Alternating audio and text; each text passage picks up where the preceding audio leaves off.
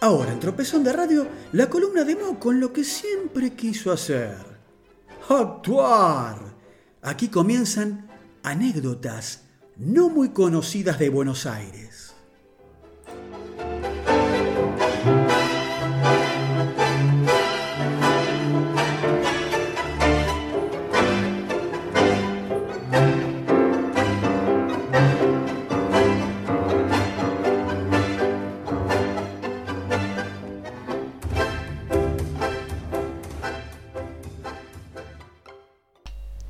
Bien, la semana pasada recordábamos a Misia Bernardela, familiar de Andrade, aquellos que compraron eh, su vivienda a los herederos eh, de que vamos a contar hoy, allá por 1760, nada más ni nada menos que el vasco Isidro Lorea. Veinte años después, eh, de haber llegado a la Argentina con su oficio natal a cuestas, el oficio de tallista, y animado por contactos de estos lugares, adquirió dos manzanas de tierra en lo que entonces eran los suburbios, lo que son las actuales calles Rivadavia y Pretty San José y Virrey Ceballos. En 1182, Lorea le propuso a Rafael de Sobremonte, por entonces secretario del virrey Juan José Bertis, construyó una plaza en el centro de su propiedad que sirviera de parada para las carretas que traían desde las afueras eh, de la ciudad los productos para abastecerla. También proponía, podrían levantarse edificios con recobas, donde se pudiera instalar tiendas al abrigo del agua, vientos y soles, como se decía en la solicitud que fue a la vez presentada ante el Cabildo. En junio del año siguiente, o sea, 1783, el Cabildo eh, accedió al pedido de Lorea y observando los beneficios que traería esta plaza para la población, se lo exoneró al tipo de pagar los eh, correspondientes impuestos.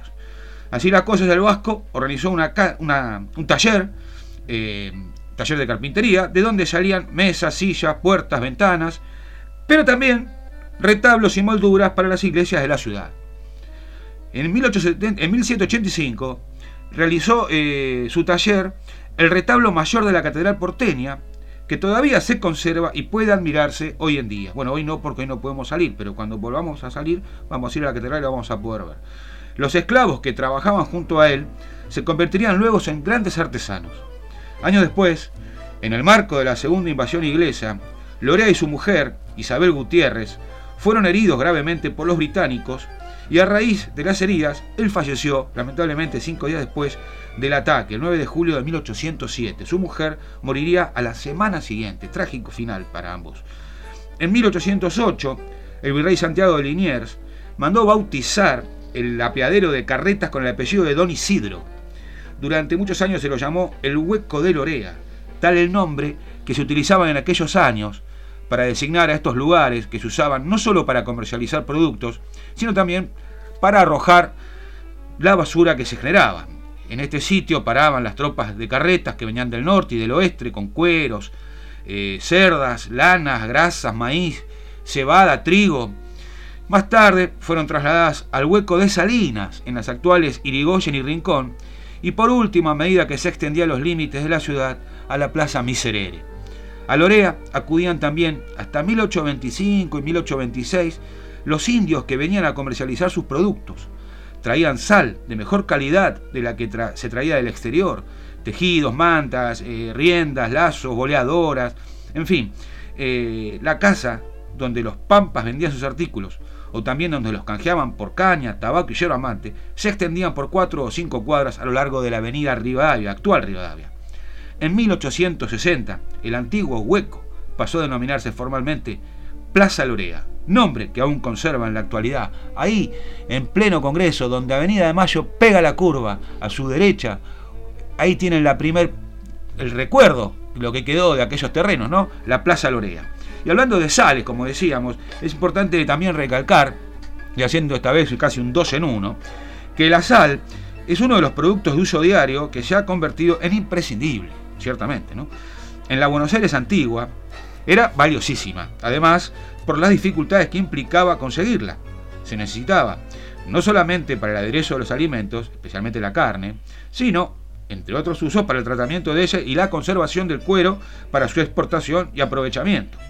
Dado que era un producto de difícil adquisición, no escapó a las maniobras especulativas que se realizaban casi desde el momento mismo en que se fundó la ciudad.